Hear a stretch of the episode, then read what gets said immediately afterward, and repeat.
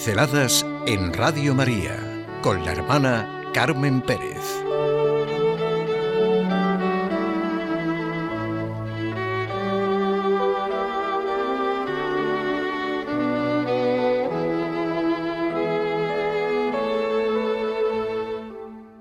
Nunca envejece.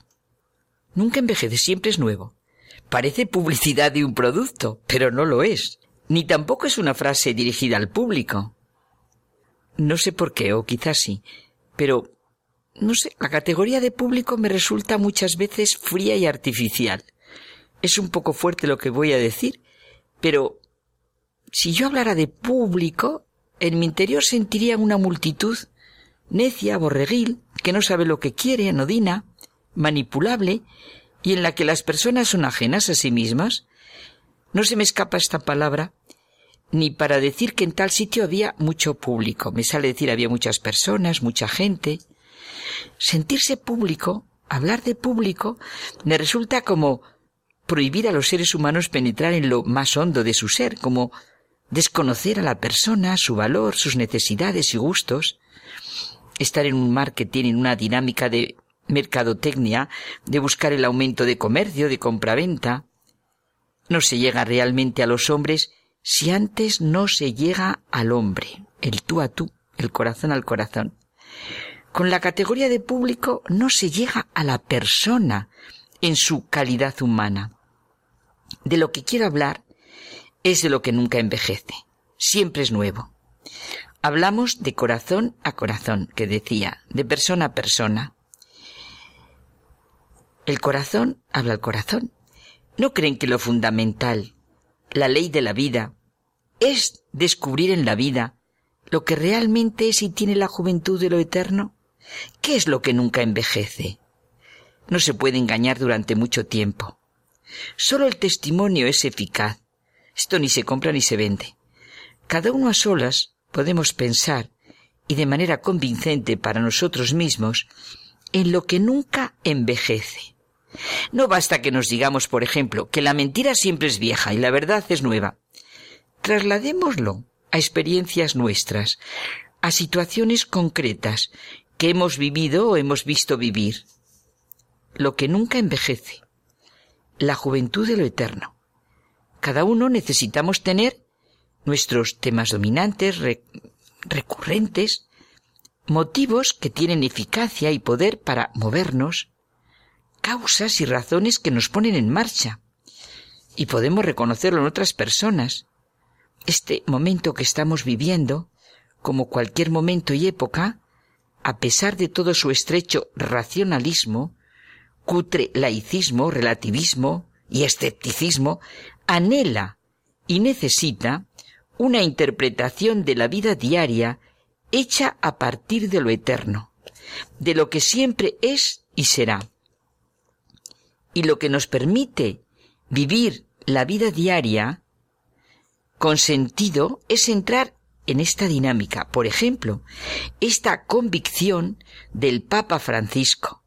El verdadero poder es el servicio, porque sólo el que sirve con amor sabe custodiar entre comillas, custodiar toda la fuerza del custodiar, atender, querer, preocuparse. Y hay otra manera auténtica, verdadera, fecunda de estar en la vida que no sea esta. Repito, el verdadero poder es el servicio, porque sólo el que sirve con amor sabe custodiar, cuidar. Conocemos frases que siempre son nuevas. La actitud de un hombre que investiga, que quiere saber, que establece un verdadero diálogo consigo mismo y con los demás, y que dice solo sé que no sé nada. Esa actitud socrática no solo no envejece, sino que es la vida misma. O el convencimiento de Aristóteles de que se puede escoger vivir sin lo que sea, pero que nadie escogería vivir sin amigos. La amistad es una de las necesidades más fundamentales de la vida. El amigo se necesita siempre. O la convicción de que solo nos enriquece lo que damos. No es lo negativo lo que nos hace crecer, ni lo que se nos impone desde fuera. El bien que hacemos, el bien cuya realización me hace ser una persona, es lo que me humaniza, y humaniza el momento en que vivo. O, por ejemplo, Las experiencias de Teresa de Jesús no envejecen nunca y siempre es nuevo sentir que la fuerza del amor allana cosas que parecen imposibles, que la cosa más pequeña, si va con amor, no tiene precio, que quien más ama, más conoce. Lo que se pasa con amor, torna a soldarse. Todo esto es posible, no envejece y tiene la juventud de lo eterno, porque Dios es la verdad, el bien, el amor, la vida, y como dice Santo Tomás, toda verdad dígala quien la diga viene del Espíritu Santo.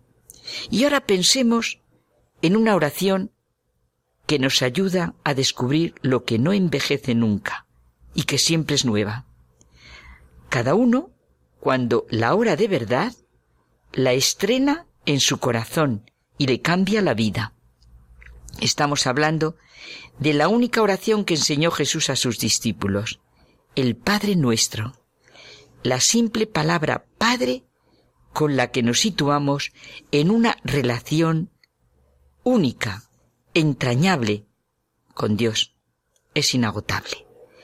Pero la palabra nuestro no es menos inagotable. Esa filiación no radica en el yo, sino en el nosotros. La estructura de esta oración, dice Benedicto XVI, alberga una riqueza que a lo largo de los siglos ha ido saliendo a la luz poco a poco.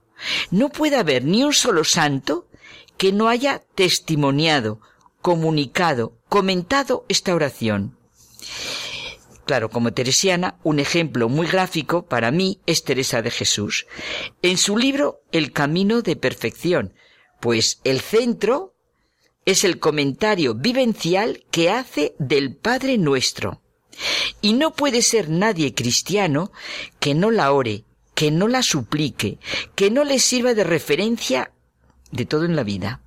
Ya lo creo que no envejece, ya lo creo que tiene la juventud de lo eterno.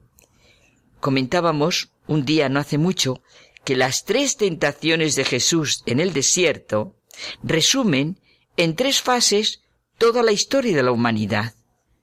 Y decimos, y decíamos también entonces, que eran el negativo del positivo que es la oración por excelencia, el Padre Nuestro. ¿No creen que tiene mucho sentido que hasta lo escribamos con las dos palabras unidas, Padre Nuestro? Una única palabra. Nos sabemos a nosotros mismos rezando con Jesucristo y con una oración que es vida y experiencia de nuestra vida diaria. Un cristiano no quiere ensuciar la vida con su odio, con su envidia, con su soberbia, con su egoísmo. Precisamente custodiar esa palabra que usa el Papa Francisco requiere bondad y creatividad, iniciativa y servicio. Supone la vida entera en relación con nosotros mismos y con los demás y con la creación entera. Y no olvidemos, otra vez, que el verdadero poder es el servicio, y sólo el que sirve con amor sabe custodiar. Esto no envejece nunca, siempre es nuevo.